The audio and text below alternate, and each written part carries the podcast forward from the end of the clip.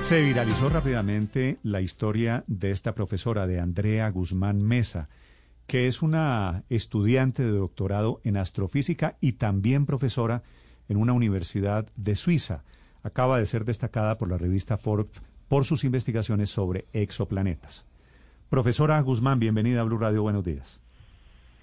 Hola, muy buenos días. Primero aclarar que no soy profesora, pero muchas gracias por la invitación.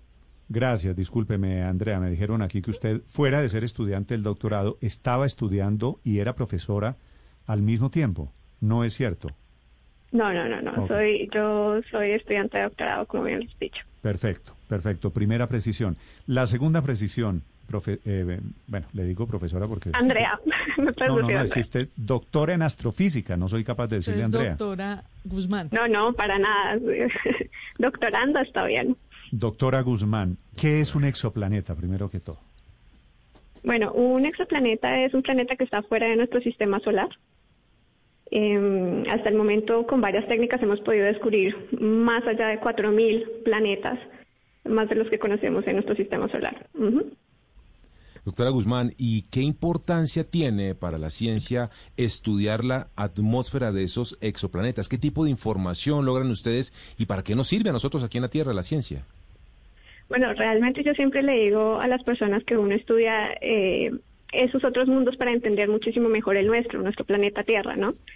Eh, por ejemplo, estudiamos el efecto invernadero en el planeta Venus y lo descubrimos mucho antes de que lo descubrimos en el planeta Tierra. Entonces, realmente descubrir o estudiar ese tipo de otros planetas fuera de nuestro sistema solar nos puede dar unos am, indicios de cómo se formó, cómo evolucionó nuestro propio planeta Tierra, eh, nuestro sistema solar como, como un todo.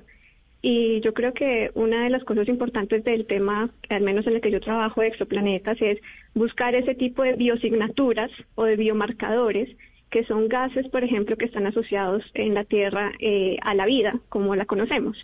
Entonces, es siempre esa pregunta del ser humano si estamos solos en el universo, si hay vida en otros mundos, y ese es un poco como el núcleo de mi trabajo en mi doctorado. Doctora Guzmán, ¿y mm, eh, cuántos exoplanetas están identificados eh, por la ciencia aquí en el mundo, en, en la Tierra? Alrededor de 4.200 hasta el momento. 4.200. Do- doctora Guzmán, ¿usted cómo llegó, cómo llegó a interesarse por esto? ¿Cuál es su recorrido en Colombia? Eh, ¿Cómo llegó a este puesto y, y- y por qué se dedicó a este estudio? Bueno, primero, nuevamente hacer la aclaración, yo no soy doctora, soy estudiante de doctorado. Doctoranda. Ah, pero, exacto. Pero para contarles un poco mi trayectoria, yo em, soy del Colegio INEM de Kennedy y allí estuve en un grupo de astronomía donde básicamente empezó como mi historia. Y estando básicamente como en grado décimo once, tuve la oportunidad de ir a, a la NASA con un grupo de compañeros y desde ahí me di cuenta que eso era definitivamente lo que quería hacer. Sí. Eh, luego conseguí una beca para estudiar matemática pura en Bogotá, pero claramente eh, lo mío era la astronomía y tuve la, la suerte, digamos, de eh, que se me otorgara una beca de la Unión Europea, eh, del Erasmus Mundus, para estudiar aquí en Europa eh, en astronomía y astrofísica. Y tuve la oportunidad de estudiar en Austria, Italia y Alemania.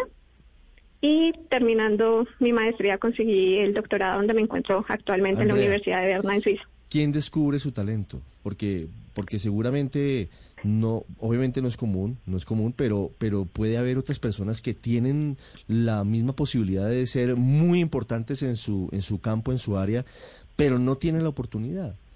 ¿A usted quién le da la oportunidad para viajar a la NASA, para empezar a, a mezclarse en el mundo de la ciencia? Yo creo que a mí me da la oportunidad mis profesores, mis profesoras y mis mentores también. Eh, tuve la gran suerte de, contar con una mentora, una científica también colombiana que vio potencial en mí y que empezó básicamente a promover este sueño. Y mis mentores, mis profesores también. Entonces yo creo que poco a poco tener esa ayuda de saber a dónde aplicar, cómo aplicar, que sí hay recursos para, para estudiar, eh, tanto adentro en el país como afuera, pues para mí hizo toda una diferencia. Usted me dijo que es de la Sergio Arboleda, aquí en Bogotá. Eh, sí, señor. Sí. ¿Y es contemporánea del presidente? Eh, no, señor. presidente, me da la impresión es mayor que usted, Sí, ¿no? es mucho más joven, Andrea. Yo tengo 27 años. Ah, no, no, Ah, o sea, no, usted sí. no lo conoció. No, lo fue ni conoció. monitor, no, nada. Pero volviendo a los temas científicos, Andrea, ¿usted cree que entre los exoplanetas que están revisando, ustedes esperan una de las búsquedas es encontrar exoplanetas en donde se pueda habitar el ser humano? Bueno, digamos que ese, ese es el sueño de, de al menos de las personas que estudiamos en esta área. Sin embargo, es algo muy difícil, ¿no? Em, Lo que sí podemos de pronto es estudiar es si existen condiciones potenciales para que se desarrolle la vida, tal vez no como la conocemos aquí en el planeta Tierra, eh, como que vamos a encontrar otro ser humano, pero el solo hecho de encontrar una bacteria, un microorganismo, eh, sería sería bastante eh, un logro para la humanidad. Claro, cualquier cosa, cualquier cosa que muestre alguna prueba de vida afuera. Andrea, pero ¿por qué tantas mujeres astrofísicas? Es que además de su caso también está, por ejemplo, el caso de Ana María Rey, otra astrofísica colombiana, graduada ella en ese caso de la Universidad de los Andes, que también estuvo en la NASA y que también es una figura muy destacada en este ámbito. ¿Qué será? ¿Qué es lo que atrae tanto a las mujeres de este mundo de la astrofísica? Yo creo que, eh, bueno, me alegra mucho que tenga esa percepción, pero de hecho la percepción es un poco contraria. No hay muchas mujeres en, en el área de la astronomía precisamente por los obstáculos que históricamente han tenido para llegar hasta allí.